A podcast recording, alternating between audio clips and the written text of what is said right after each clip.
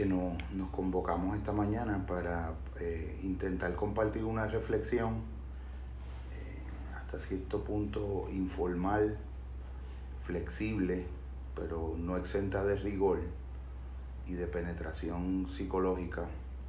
eh, sobre el fenómeno de la envidia, sobre esa emoción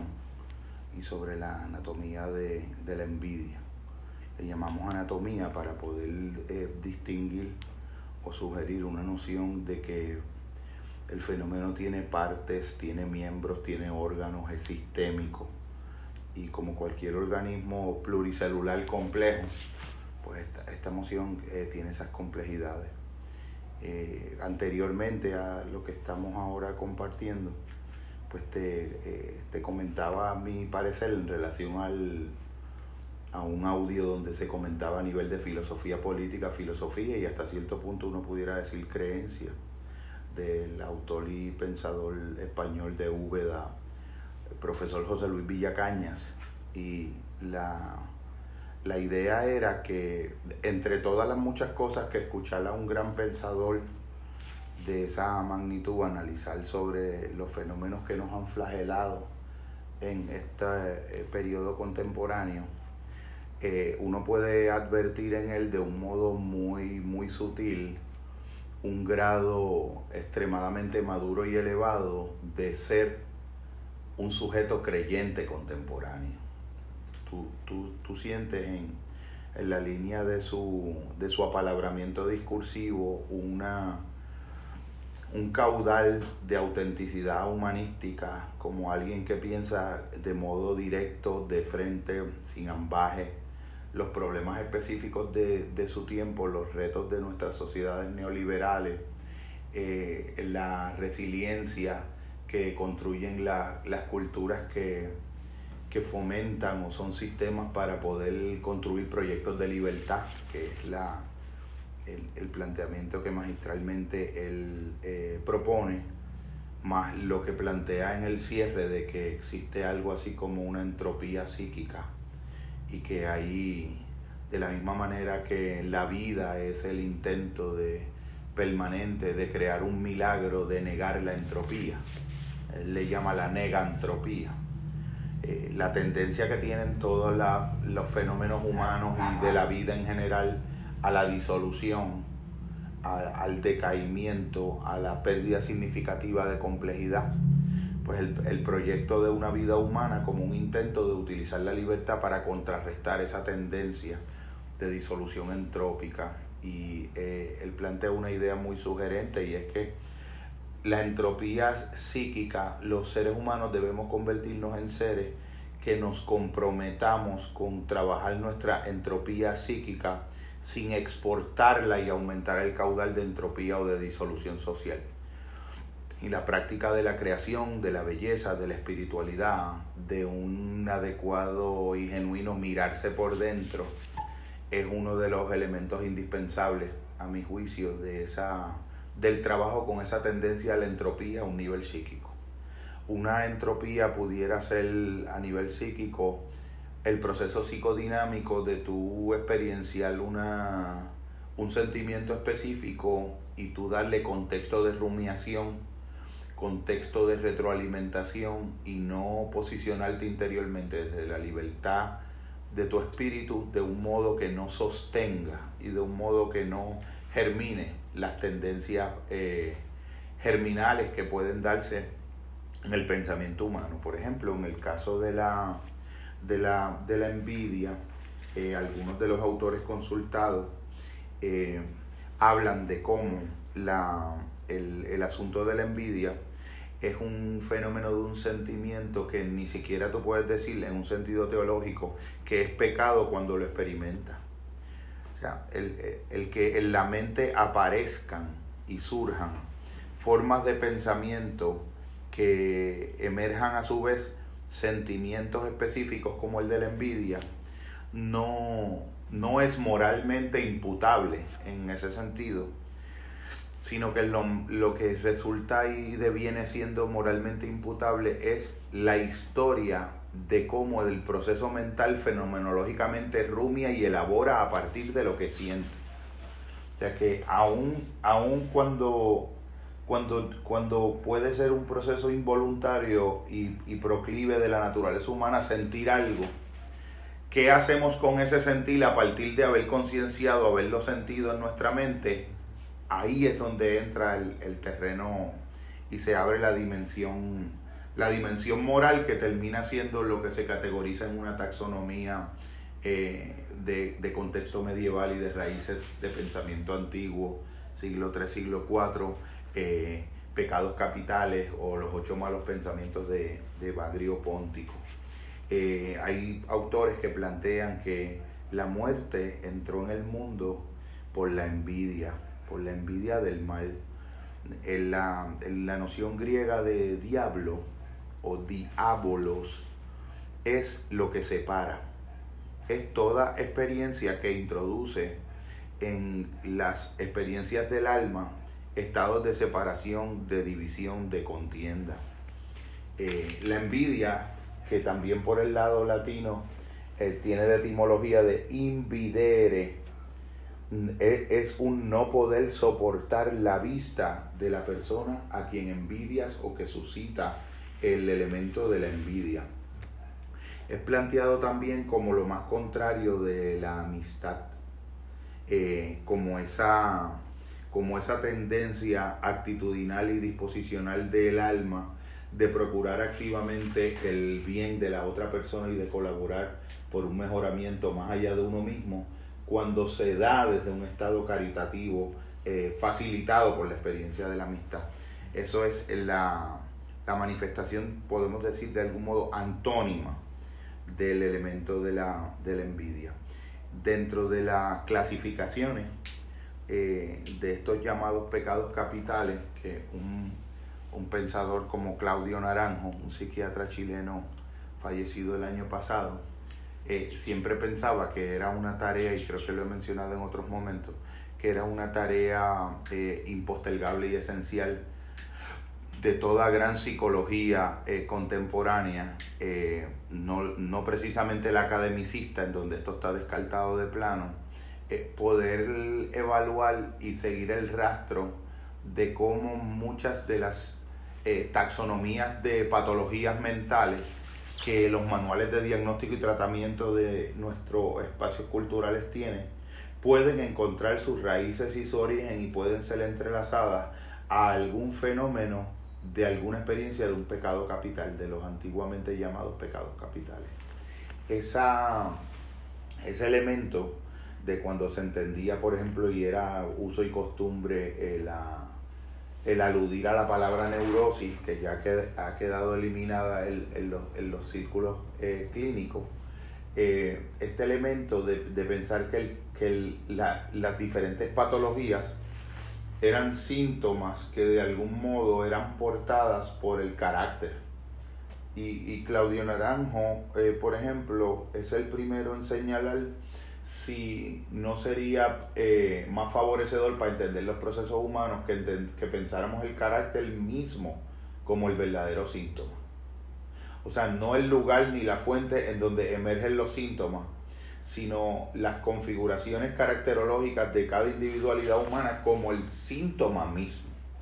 como la propia neurosis misma, como la propia estructuración patológica. Yo cuando escucho ese planteamiento de, del, gran maestro Naranjo, pues lo emparento un poco con, con el gran maestro eh, Jiddu Krishnamurti, eh, que en sus acercamientos a, a poder entender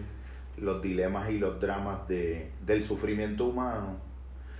se cuestiona si la tarea que la psicología se asigna a sí misma para promover el bienestar humano y la reducción del sufrimiento en el mundo, pero en particular en los campos intrapsíquicos e interpersonales, no está destinada al fracaso porque parte como premisa de buscar un alivio al yo cuando no logra entender que el yo mismo es la fuente de todos los malestares. Y entonces es como si tú, como si tú estuvieras perpetuamente destinado a procurar unos estados de alivio y no genuinamente de curación porque no estás dispuesto a hacer una indagación que extirpe de raíz la propia forma en que se configura una idea de subjetividad y una idea de ego en el mundo contemporáneo como la verdadera fuente de la patología. O sea, puede existir un proceso genuino y auténtico, radical de sanación a partir de una idea del yo que se sigue sosteniendo en ese propio proceso que busca la salud, cuando es ese yo precisamente la fuente de, la que nacen todas las distorsiones que son psicopatológicas. Yo le añado a estas observaciones de estos dos grandes maestros, pues una observación propia donde, donde siempre planteo que eh, los seres humanos eh, tenemos tan connaturalizado el egoísmo como una forma que se normativizó en nuestros prototipos de subjetividad, que ya para nosotros el, nosotros hasta cuando sufrimos, sufrimos egoístamente. Nosotros llevamos el, el, egoísmo como una predisposición actitudinal a organizar nuestras percepciones desde ese estado centralizado de yo, que es precisamente el, el que inhibe toda posible sanación. Cuando uno, por ejemplo, tiene un, un episodio de depresividad o un estado anímico de melancolía, pues se te hace impensable en ese estado de sufrimiento que sobreacentúa el estado en el que naturalmente uno está como quiera autorreferenciado. O sea, uno es egoísta cuando no está sufriendo, pero cuando sufre, el sufrimiento lo que hace es acrecentar la circularidad del pensamiento en torno a mi propio sufrimiento subjetivo y a las personas se le hace impensable, por ejemplo, tareas que a mí me, eh, yo me regocijo en asignar y sugerir a compañeros participantes de esta aventura de sanación, de precisamente cuando más deprimido tú te sientes es cuando más tú debes salir a la vida, hacer algo por los demás, por ejemplo. Eh, cuando más concentrado eh, la parte de la filautia, del, del amor propio egoico, egoísta de tu ser, eh, tiene las contracciones más fuertes y está más centralizado en sí mismo, es cuando más abrirse en actos de ruptura del propio egoísmo a través de prácticas de solidaridad con los demás, la fuente de la sanación. Hay gente que la gente se sana haciendo de los demás seres mejores. La gente se sana haciendo de los demás, por los demás cosas que incluso los demás no harían por uno en el contexto en el que se dan las prácticas. Y entonces, cuando yo estoy teniendo un sufrimiento, si yo caigo en la trampa de, de perseverar en esa autorreferencialidad de mi sufrimiento, en donde el grueso de mi pensamiento solamente piensa en lo que me está ocurriendo a mí, y no puedo tener como prácticas que de algún modo establezcan una fisura para yo poderme abrir y expandir en un campo del otro, la sanación se hace inviable y se prolonga indefinidamente. Es precisamente como la respuesta a mi sufrimiento tal vez no está en una respuesta que yo tenga que intrapsíquicamente encontrar ese sufrimiento, sino un estado de apertura característico con una práctica de solidaridad activa con el resto de los seres, aparte de mí, puede ser la clave de mi propia sanación. O sea, que, que la sanación sea un análogo a lo que es la felicidad eh, como, se, como le entendía, por ejemplo, Víctor Frankel, que entendía que la trampa de la felicidad en el espacio contemporáneo es perseguirla como un fin en sí mismo. Cuando tú, eh, la, la manera de garantizar nunca poder ser feliz es, es querer compulsiva y obsesivamente serlo, como un fin particular que apetece tu individualidad. Pero la felicidad logra ser un subproducto, consecuencia secundaria necesaria derivada de actos de trascendencia del egoísmo, por ejemplo, porque siempre volvemos a un planteamiento que es similar en nosotros, eh, no se puede ser egoísta y feliz a la misma vez. En algún momento la estructura central de tu ser tiene que escoger una de las dos cosas. Y la felicidad es un, un estado alineado de la conciencia con el efecto residual de prácticas de solidaridad,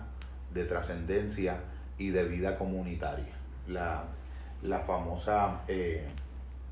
comunidad sin comunicación de la que habla este eh, compañero eh, Byul Chung Han. La, yo anoté también diferentes, hay una frase norteamericana de USA que permite analizar también cómo hay ciertos espacios culturales en los que la envidia eh, puede florecer con mucho más eh, arraigo, sin negar que es una tendencia disposicional de la naturaleza humana cuando no está asistida por el trabajo interior, por la conciencia vipassana y por una apertura a recibir en el nus eh, elemento de gracia y elemento también de, de revelación. Frases americanas como por ejemplo, they hate us because they ain't us. Esa, esa frase que a mí siempre me ha eh, causado escorsor, escosor, urticaria, calofrío. Eh, es una frase eh, que es prima hermana del, del awesome, del cool o del good for you.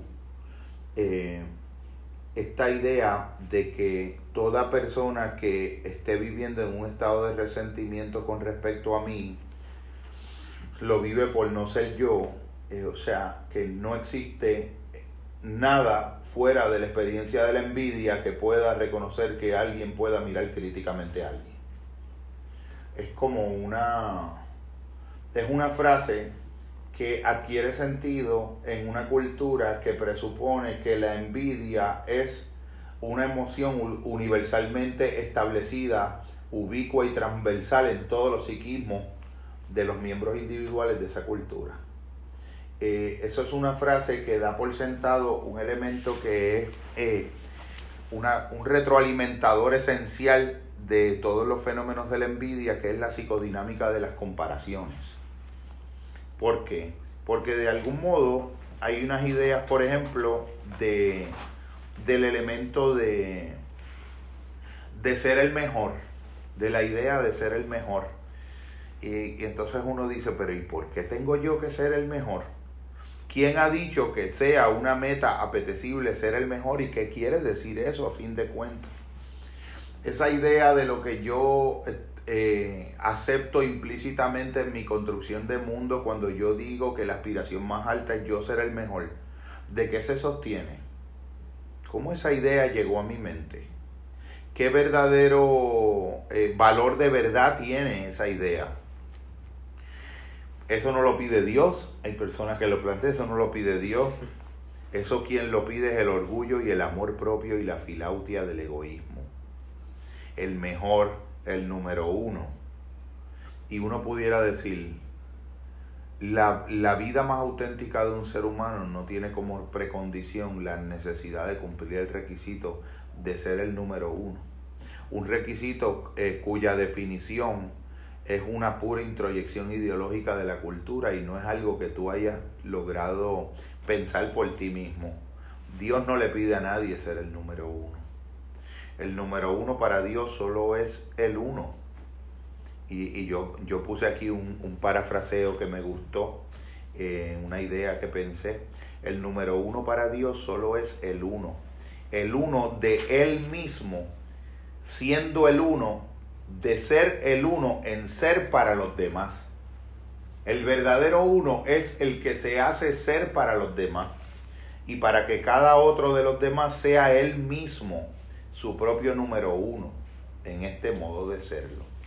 Fíjate que parte de una esa ese aparente trabalengua parte de una idea de, lo mejor donde el único criterio de lo mejor es lo mejor es aquel que puede hacer que más otros aparte de él sean los mejores ellos mismos. Pero los mejores ellos mismos sin ser un número uno de nada con respecto a nada fuera de ti mismo. Eh, Facundo lo decía magistralmente cuando decía, el mejor siempre gana porque el mejor nunca compite el mejor no lleva dentro de sí la categoría de la aspiración de ser lo mejor o de llegar a ser alguna otra cosa como fuente central de sus motivaciones extrínsecas. Porque pudieran llamarse intrínsecas en el sentido falso en el que están ocurriendo en los procesos interiores del pensamiento, pero son extrínsecas porque tienen su origen fuera de lo más central y definitorio y auténtico de, del sujeto. en la continuidad de ese propio, de ese propio análisis, que uno trata de hacer una, un intento de deconstrucción de ciertas eh, premisas o ideas en error que están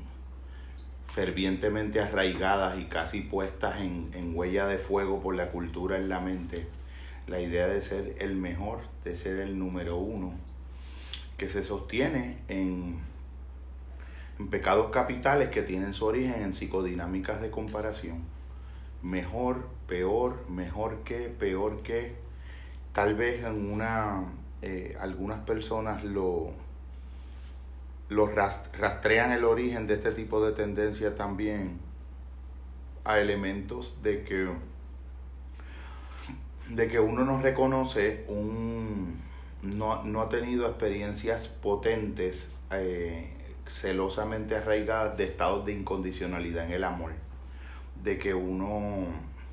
es merecedor incondicional de amor y que uno puede amarse incondicionalmente y permitirse ser reconocido como algo amado incondicionalmente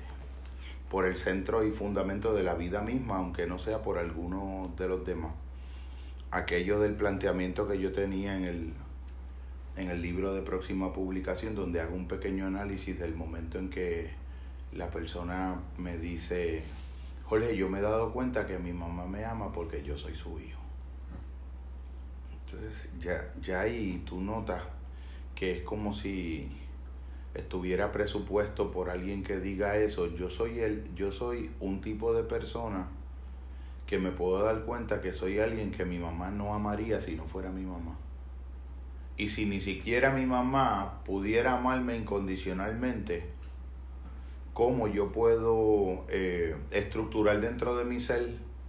la huella indeleble de una incondicionalidad en el amor y en la aceptación de uno mismo? que es el fundamento que puede de algún modo compensatoriamente sostener una estructura mental que finalmente trascienda los estados comparativos como los criterios para poder hacer el autoavalúo de, de uno mismo. Uno siempre, por ejemplo, piensa eh,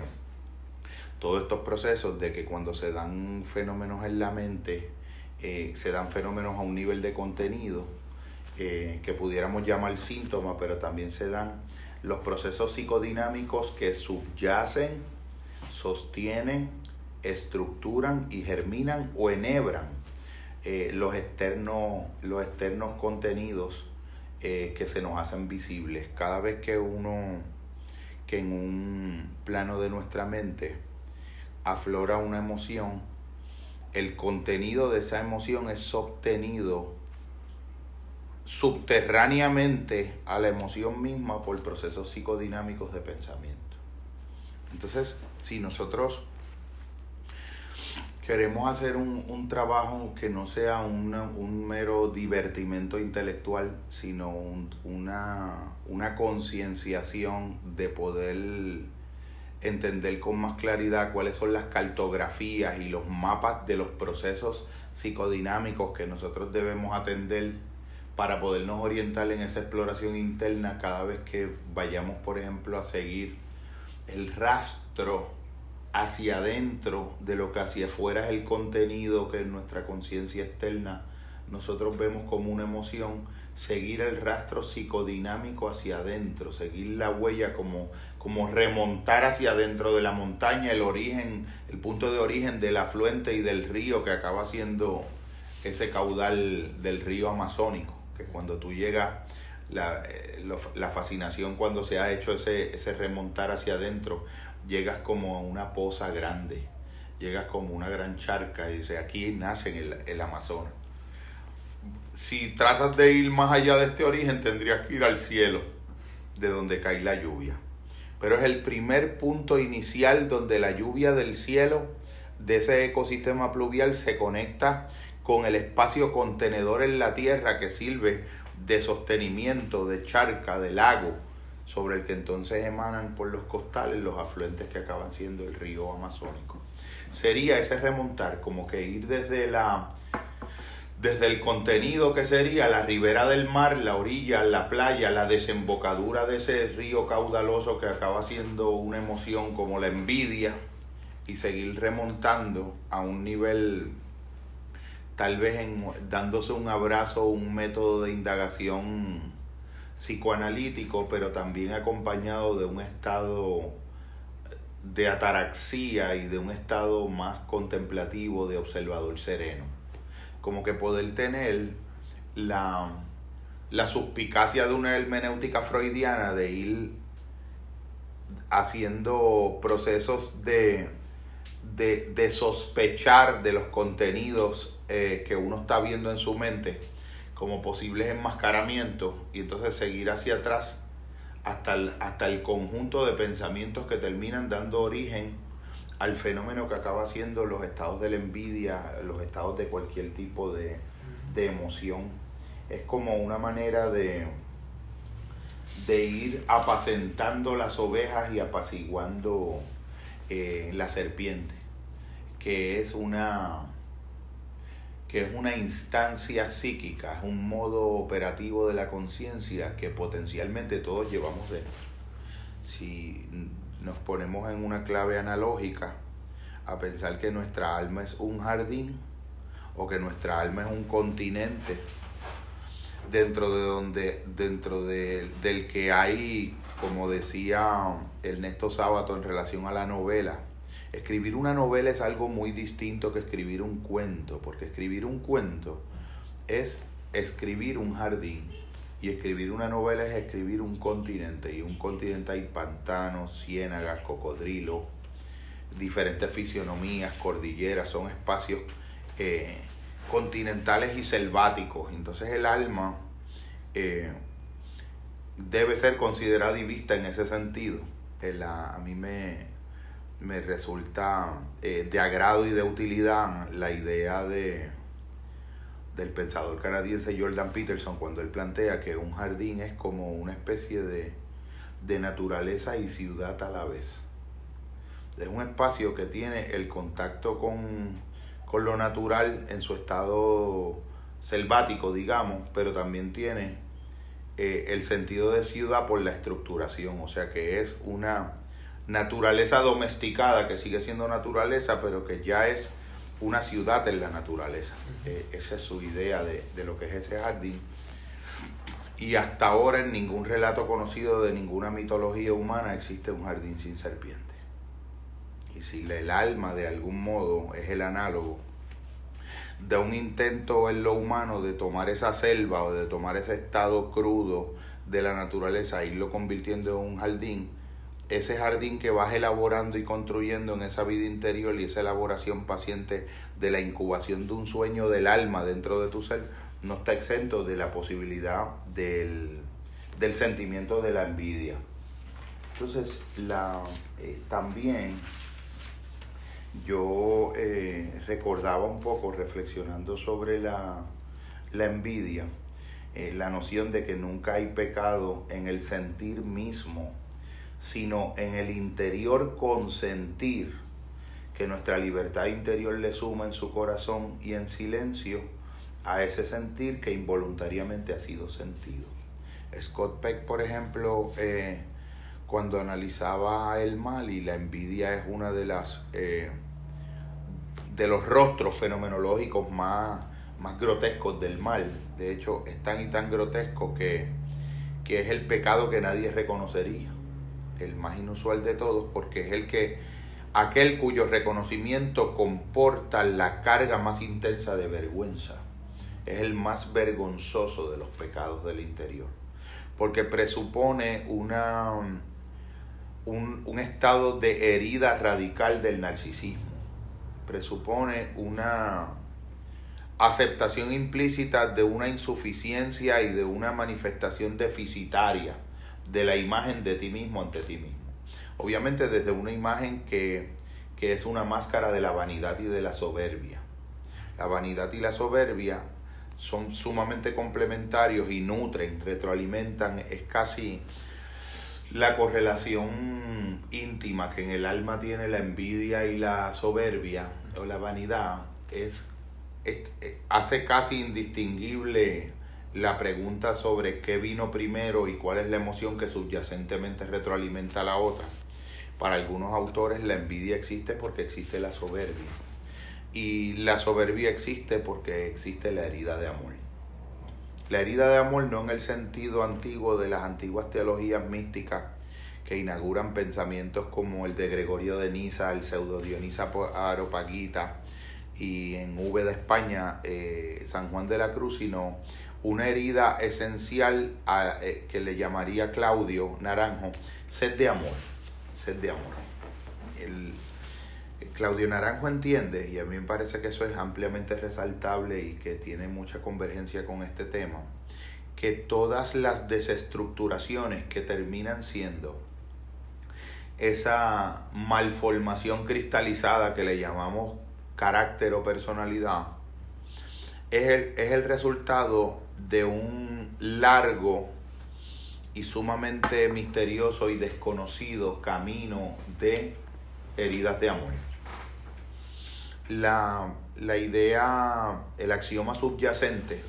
que en esta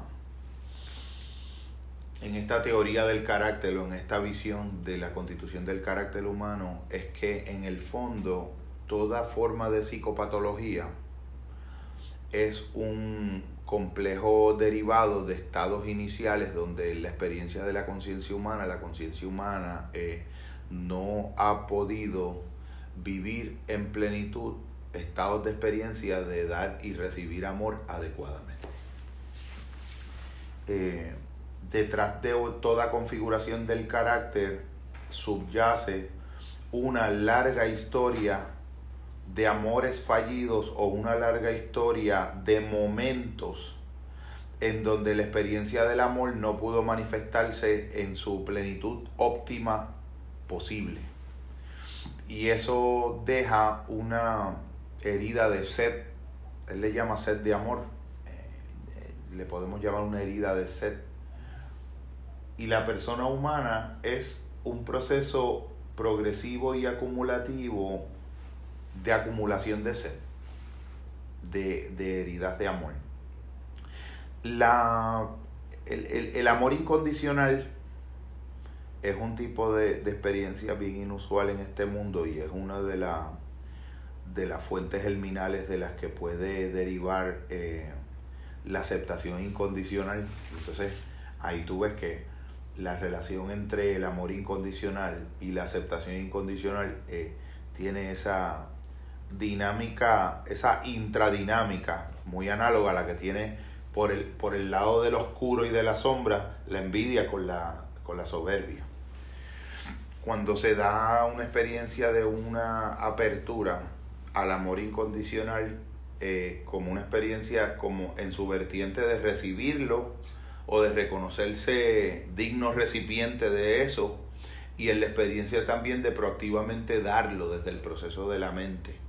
que puede incluir hasta la oración solitaria en una cueva que alguien realiza conectando su mente con el mejor deseo para otro ser humano, que pudieran no sentir en no sentirse en ese momento eh, acompañado pero invisiblemente lo está. Hasta eso es una experiencia de dar del amor incondicional. Ciertas formas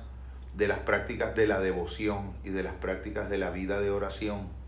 pueden ser eh, vamos a llamarle eh, milagrosas tecnologías del alma o milagrosos dones de la gracia que los procesos mentales eh, convierten en, en tecnología, en tecnología de la energía, por decirlo así. Los estados de oración como maneras de poder transformar alquímicamente una emoción, como por ejemplo puede ser la emoción de la envidia, convertirla en un llamado a, a crecer en la vida, en el amor, en la práctica del amor incondicional, la emoción de la vanidad o de la soberbia como una gran oportunidad en el alma para afrontarla de tal manera que pues eso pueda ser reconvertido en una energía de aceptación incondicional o en una energía eh, de motivación intrínseca que te mueva hacia la proyección activa hacia afuera de prácticas de solidaridad de construcciones de vínculos, de construcciones comunitarias y de formas nuevas de dialogar, de formas nuevas de encontrarnos los seres humanos. Porque es una...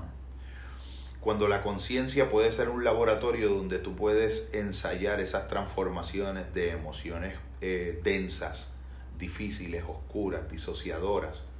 eh, diabólicas en el sentido etimológico original de diaboloia, de, de, que, de que fracturan, de que separan, de que, de que distorsionan.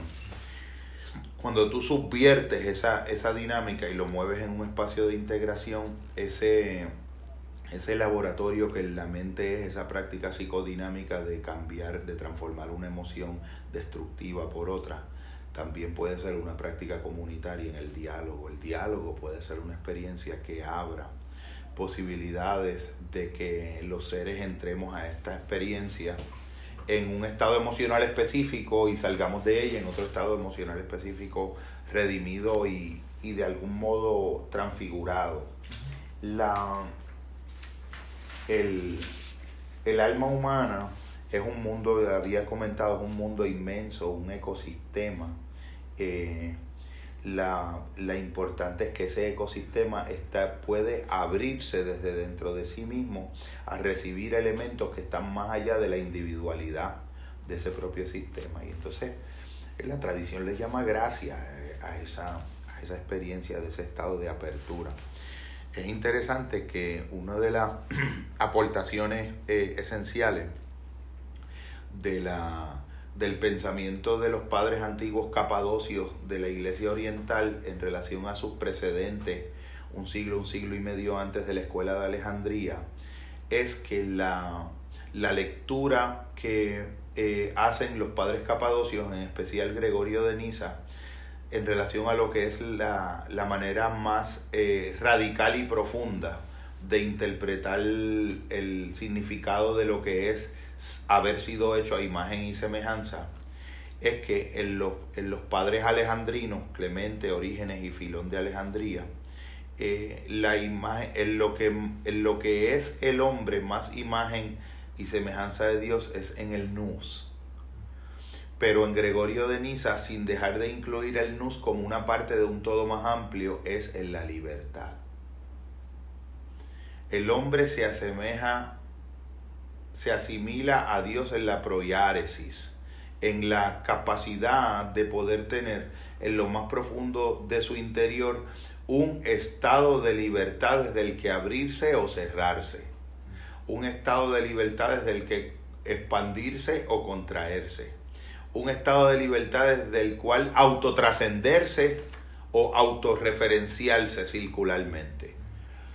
Una libertad interior desde la cual profundizar en el egoísmo y por ende en las raíces de la envidia, de la vanidad y del mal, o abrirse progresivamente a un proceso de sanación que incluye el trabajo interior que realizas como observador y purificador de los pensamientos, el trabajo interior que realizas como alguien que progresivamente desde dentro se abre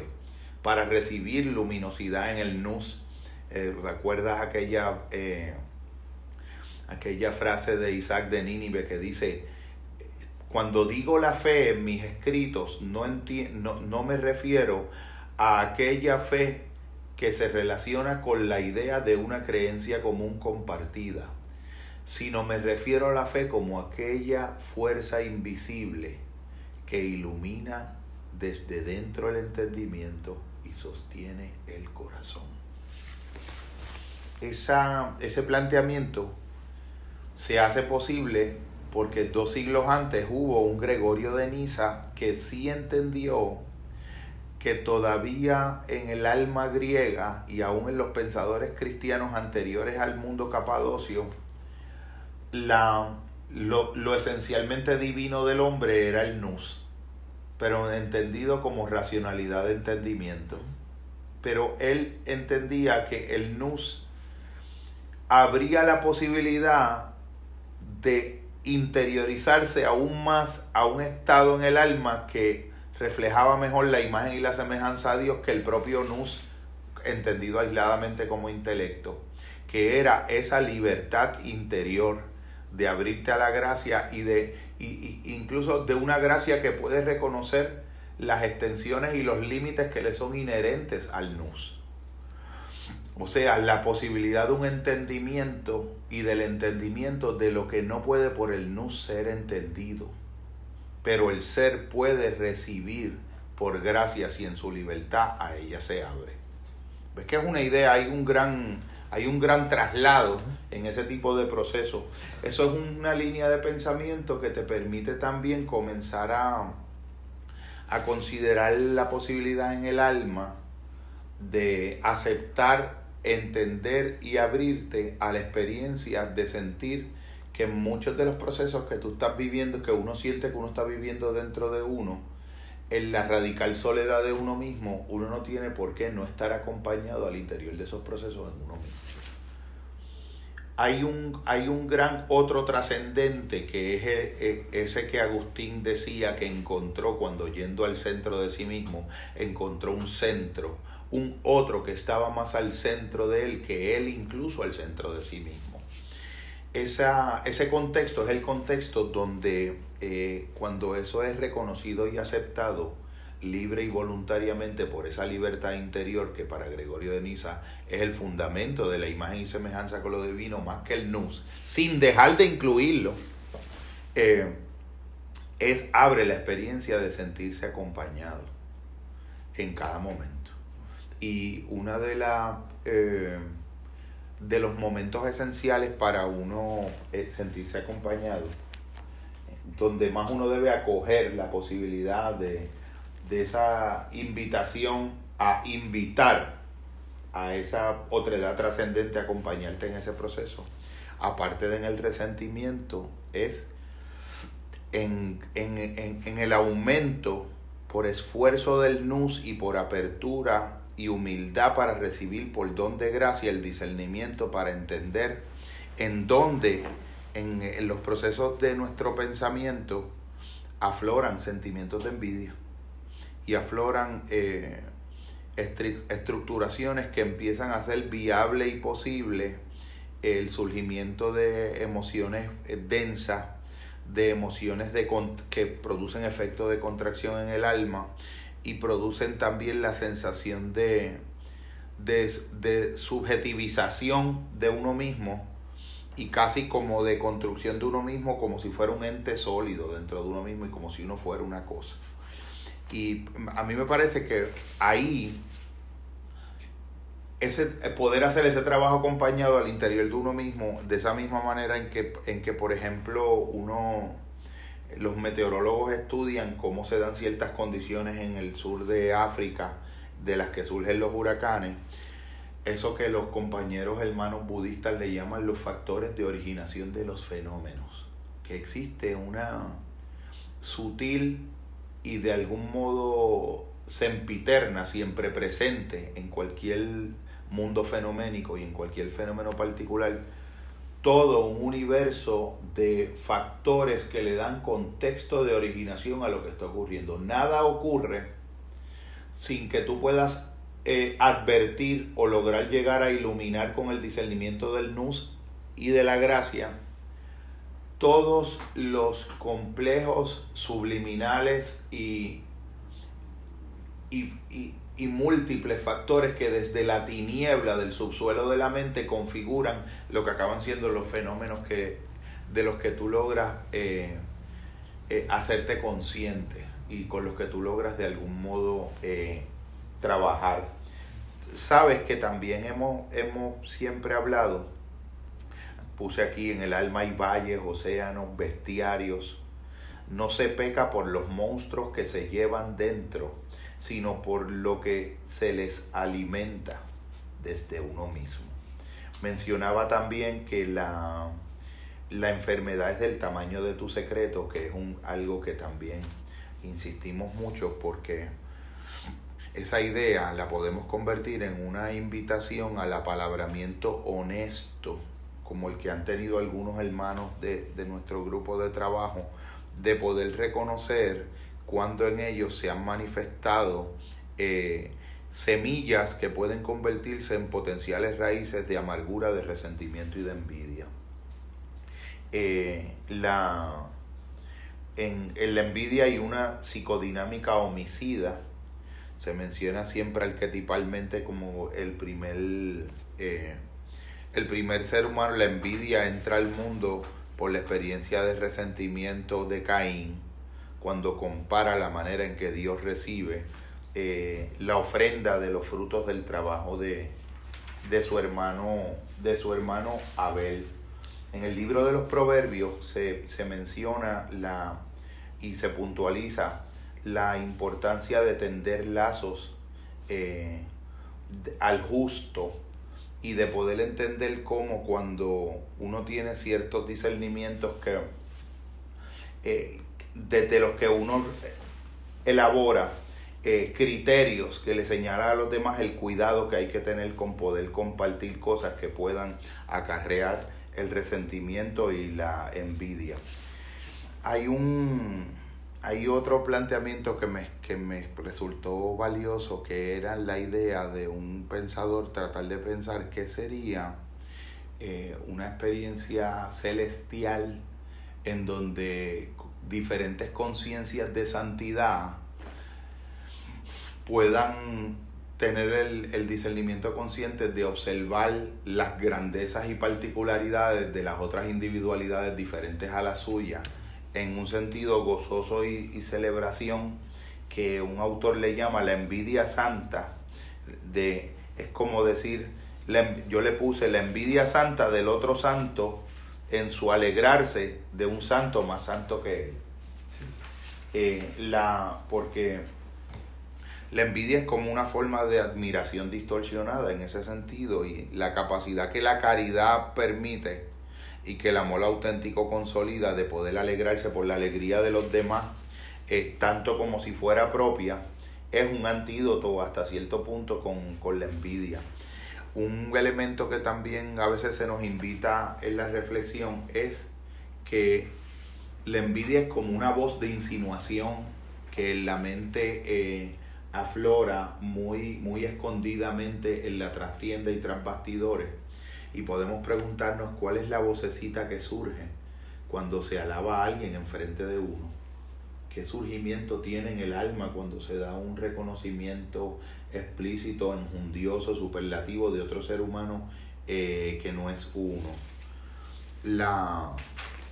el elemento también de el valor que tiene cuando uno puede eh, aceptar las propias carencias, eh, entender que uno puede ser una, esto es una, una cita de un ponente del tema, una piedrecita del mosaico, eh, y yo le añado con unos, con unos inherentes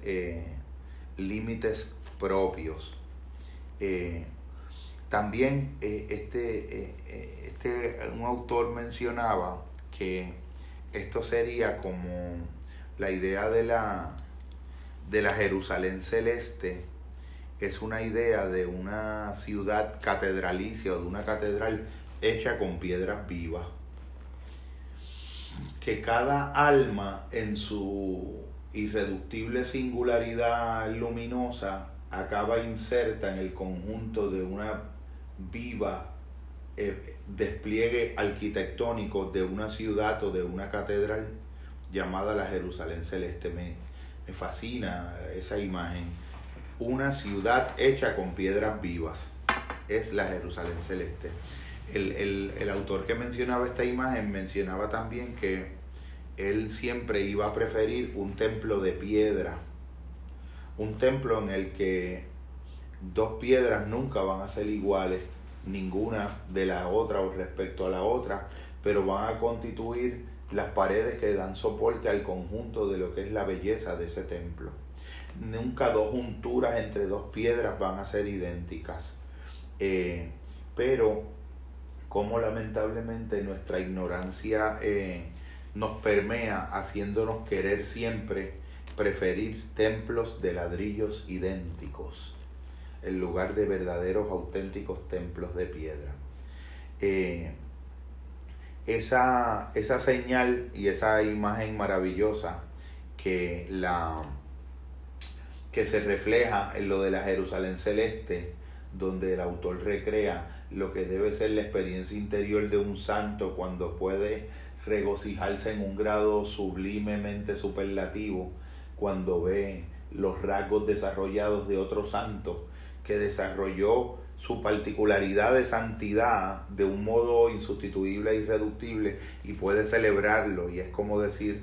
que un lugar donde estuviéramos todos tan contentos de lo, de lo contento que, que, que están todos, todos felices en el regocijo de la diferencia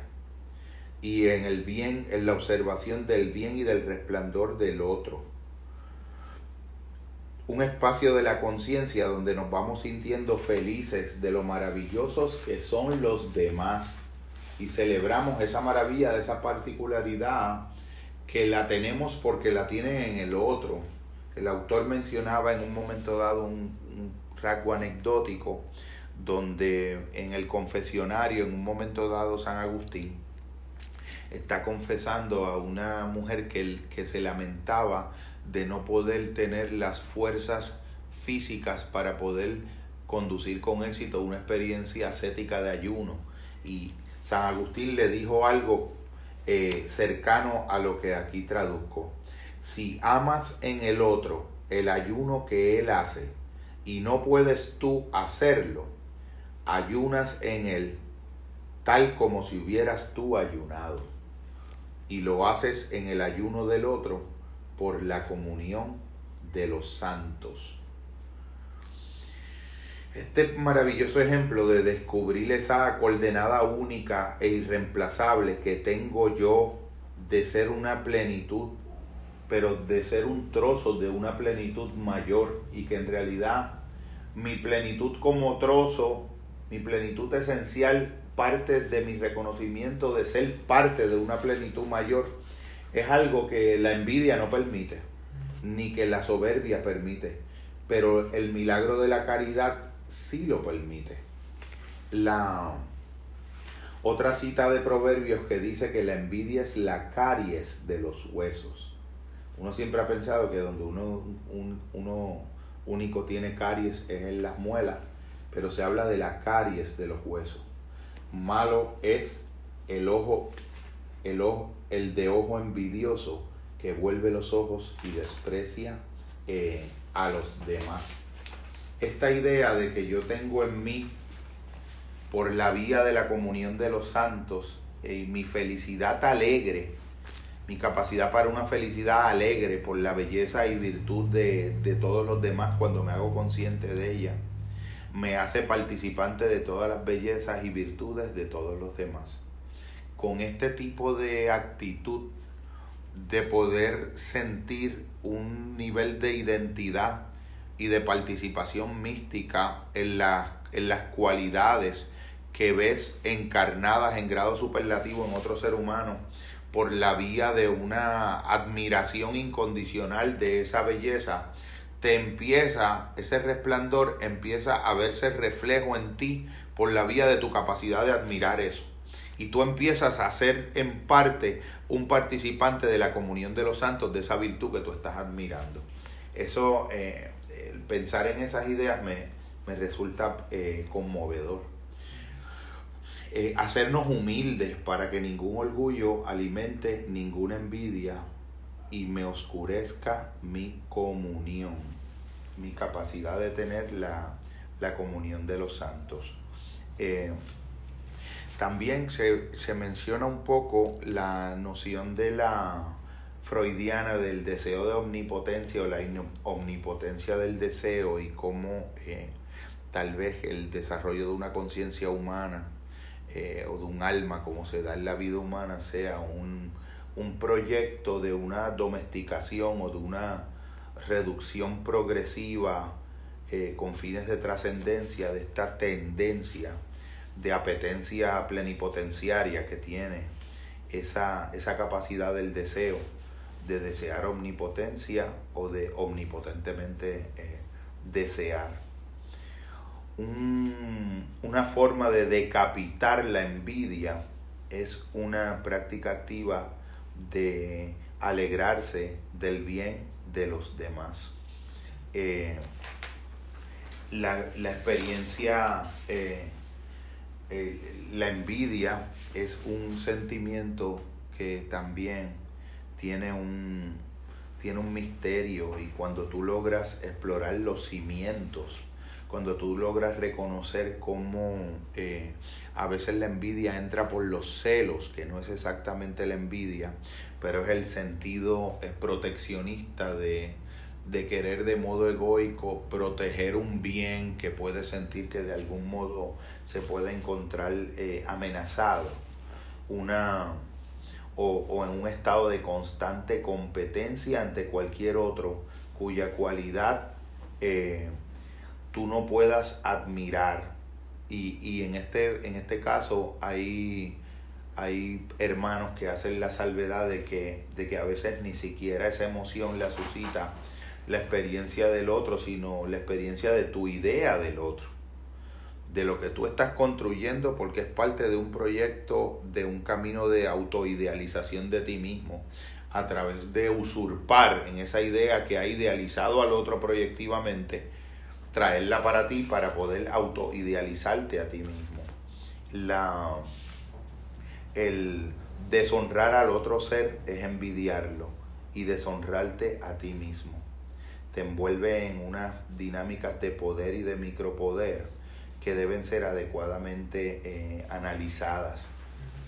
También la se sabe que el Robert Sheldrake siempre pensaba que era importante analizar el fenómeno universal conocido como el mal de ojo, que era una de las articulaciones eh, en el pensamiento arcaico y mágico una elaboración conceptual de la envidia. Y el Sheldrake, que siempre nos, invitaba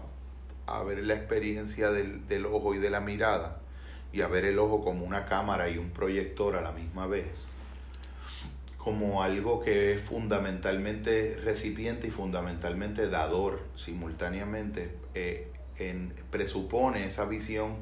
del ojo como algo que cuando mira es cámara y proyector a la misma vez, el ojo puede eh, extroverter o proyectar hacia lo que observa estados atencionales e intencionales específicos, que cuando son del caso de la envidia, tienden a generar unas perturbaciones en el todo el sistema afectivo y todo el sistema del campo psicoespiritual compartido con los demás. La historia antigua del pensamiento, eh, sobre todo el pensamiento mal llamado prelógico o primitivo, los primitivos somos nosotros cuando usamos esas categorías para, para describir un pasado que no entendemos y que en gran medida nos rebasa. Un pasado donde un pensador supuestamente arcaico para nosotros puede hacer aseveraciones tan maravillosas como como decir que los seres humanos aprendimos nuestra horizontalidad de los animales y nuestra verticalidad de los árboles. Unos estados arcaicos y primitivos donde un ser humano cuando va a hacer una un ejercer una función terapéutica de ayuda y de sanación a otro ser humano, se le acerca al oído en su lecho de enfermo y la primera pregunta que le realiza es ¿cuándo fue la última vez que contaste tu historia? y, nosotros que somos eh, culturas de la voluntad de poder en el peor sentido en que pudiera malentenderse esa noción nietzscheana y una voluntad de voluntarismo, una voluntad eh, egoica luciferina que destruyó la posibilidad de cualquier encuentro de diálogo y todo es una, una discusión y un debate.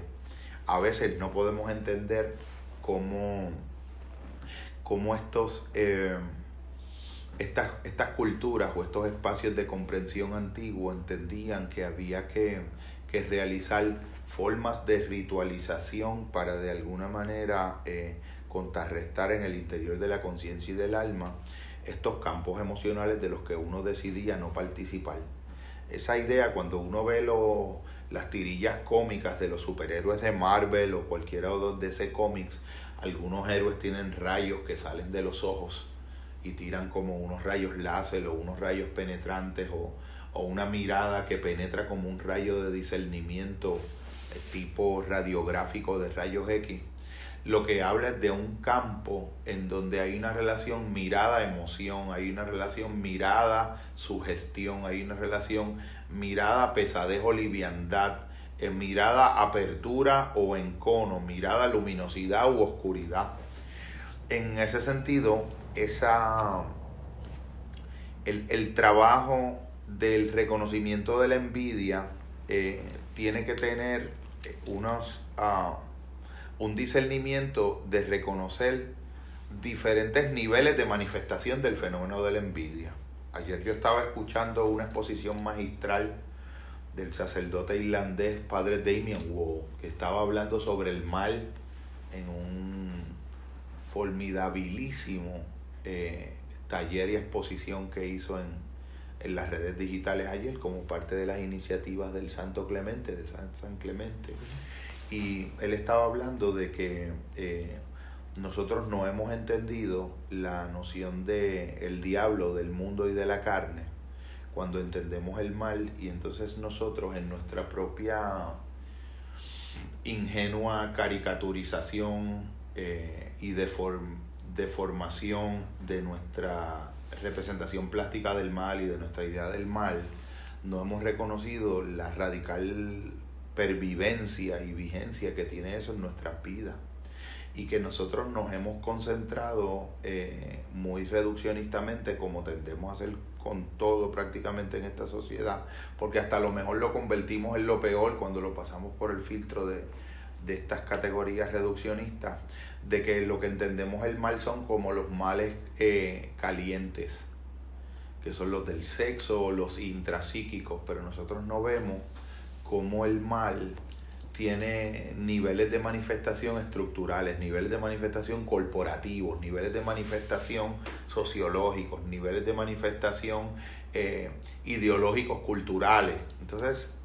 eh, si la idea que tú tienes de, del mal y del demonio es infantil, eh, está desprovista de una hermenéutica adecuada para poder discernir la presencia omniabarcante, ubicua, transversal, patéticamente transversal de muchas formas de mal, de microscópico mal, de micropoderes que ejercen el mal, de microdominaciones, de manifestaciones eh, oscuras, pero oscuras sutiles, oscuras eh, oscuras sutiles como, como las de la manera en que te aprovechaste para estacionar el auto en Plaza Las Américas cuando el otro había esperado más que tú, pero tuviste la oportunidad de adelantarte. Eh, cuando de algún modo eh, pasaste por alto o, o, aprovechaste que te diste cuenta de algo que otro no se había dado cuenta en esa situación y lo pudiste tornar en una ventaja para ti cuando tú vas viendo esa, el, esto que yo le, le llamo en el, en, en el intento de cierre de esta experiencia, actos contemplativos de alta resolución, con observación a escalas, en tiempo real y discernimiento del rastro y la huella de lo contemplado. Esta, esta idea de que eh, hay fenómenos que son tan,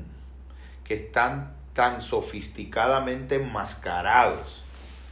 que aún en el fenómeno mismo en la mente ya hay una máscara que te dificulta eh, penetrar con discernimiento y verlo, eh, requiere una plataforma desde la cual uno realice actos contemplativos o actos observacionales contemplativos de alta resolución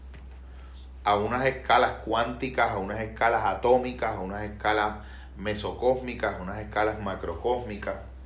porque eh, esas escalas de observación en tiempo real, por ejemplo, cuando el acto contemplativo, cuando el acto de observación contemplativa, uno lo realiza con un nivel de alta resolución de discernimiento en la escala de la cotidianidad, eh, tú puedes estar viendo la, presencia infinitesimal de diferentes momentos donde tu conciencia puede dar un, pivote en, una, en milésimas de segundo tu conciencia está percibiendo algo o haciéndose consciente de algo y está haciendo unas ligeras, unos ligeros spinnings, unas ligeras pivotes o rotaciones dentro de la mente que son microluminosos o micro oscuros, eh, cuánticamente fotónicos o cuánticamente hoyos negros, mínimos hoyos negros cuánticos. Eh, en, un tiempo real que cada vez uno puede, el discernimiento eh, contemplativo puede llevar en proporción a la serenidad. Mi, mi presunción fenomenológica y psicoespiritual es que la medida de profundidad de tu, de tu serenidad y tu silencio en tu acto de observación te va a permitir observaciones a escalas mm, en, coordenadas de tiempo de milésimas de milésimas de segundos de tiempo en la conciencia. Y en observaciones en el espacio, la manifestación del pensamiento en esa coordenada espaciotemporal de tu mente, pero de tu mente en interacción con las cosas. Puede llegar un momento donde esa eh, práctica eh, diaria, comprometida, eh, consuetudinaria de actos contemplativos de observación atencional intencionada. Una atención intencionalmente observante con fines de discernimiento en esos procesos de la mente, uno puede de algún modo eh, subvertir esquemas cognitivos completos. Eh, son, puede facilitar estados de auténtica y radical metanoia, de conversión estructural y de deconstrucción radical de las raíces neuróticas mismas que le son inherentes a la estructura del carácter que se sostiene de pecados capitales y de psicopatologías al interior de su construcción egoica. La, eh, la, esos actos contemplativos permiten, eh, utilizando un poco creativa y libremente la noción de, del maestro Naranjo, eh, poder reconstituir la historia particular de sed de amor que subyace y sostiene y se encarna y se cristaliza en la estructura eh, de personalidad y de carácter de cada uno de nosotros como un síntoma de algún modo estructuralmente cristalizado que termina siendo la fuente de todos los otros síntomas. Estas, eh, estas captaciones de lo real en tiempo real a escalas de lo, de lo infinitamente rápido, de lo infinitamente pequeño, hasta lo histórico y lo transhistórico, de lo cronológico y de lo eterno, pueden darse por la conciencia cuando la conciencia se entrena eh, a estos niveles, se compromete a este grado, se abre a recibir luces que trascienden las que le son propias al límite del nus, de lo inherentemente racional del entendimiento, y las pone en función de este, de este desarrollo. Para mí, el trabajo con la anatomía de la envidia eh, me parece que es una eh,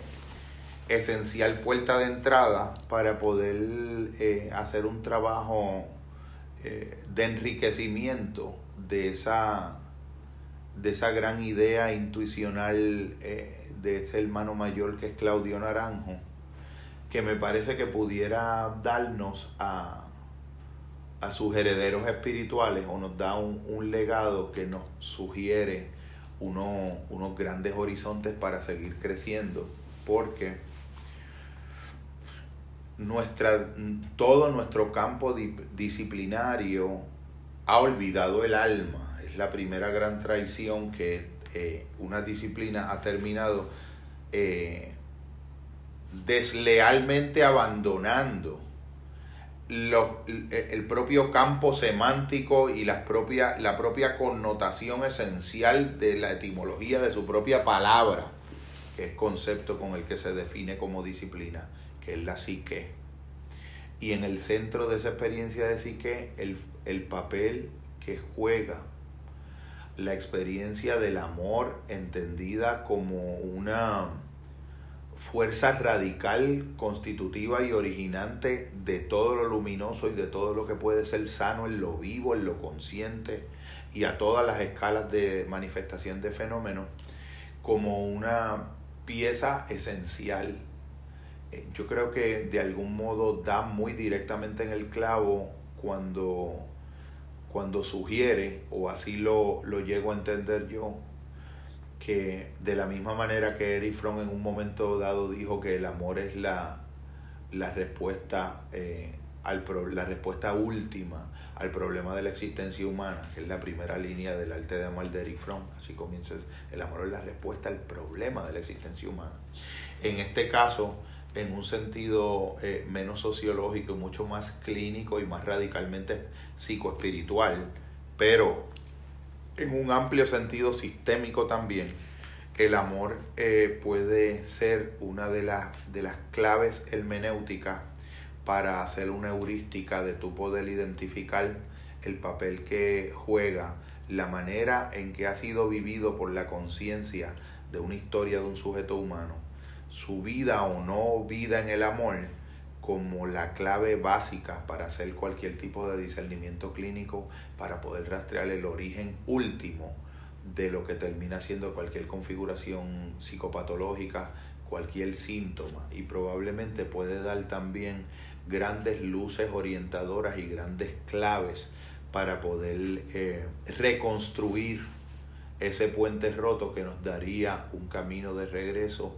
a un origen prístino a un estado de restauración y de recuperación de esa plenitud de presencia, de reflejo de la imagen que llevamos dentro,